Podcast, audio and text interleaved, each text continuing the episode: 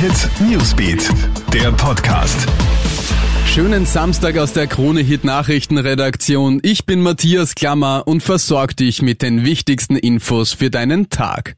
Die Hitze hat Österreich voll im Griff. Jetzt am Wochenende könnten bis zu 37 Grad erreicht werden. Normalerweise wären die Bäder bei solchen Temperaturen bumpvoll mit Leuten. Das ist wegen Corona dieses Jahr nicht möglich. Es gibt Kapazitätsbeschränkungen und beim Eintritt gilt natürlich die 3G-Regel.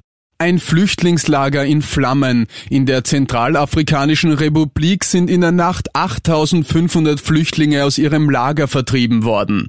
Anschließend wurde dieses komplett niedergebrannt. Die Bewohner des zerstörten Lagers haben dort nach Angriffen durch Rebellen auf Regierungstruppen Schutz gesucht. Mehrere tausend Menschen sind nun obdachlos.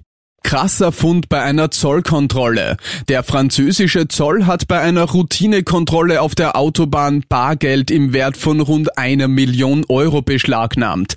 Die Geldscheine sind in einer Sporttasche im Kofferraum verstaut worden. Die Auszählung des rund 50 Kilo schweren Fundes hat knapp zwölf Stunden gedauert. Der Fahrer des Wagens ist nun in Untersuchungshaft genommen worden.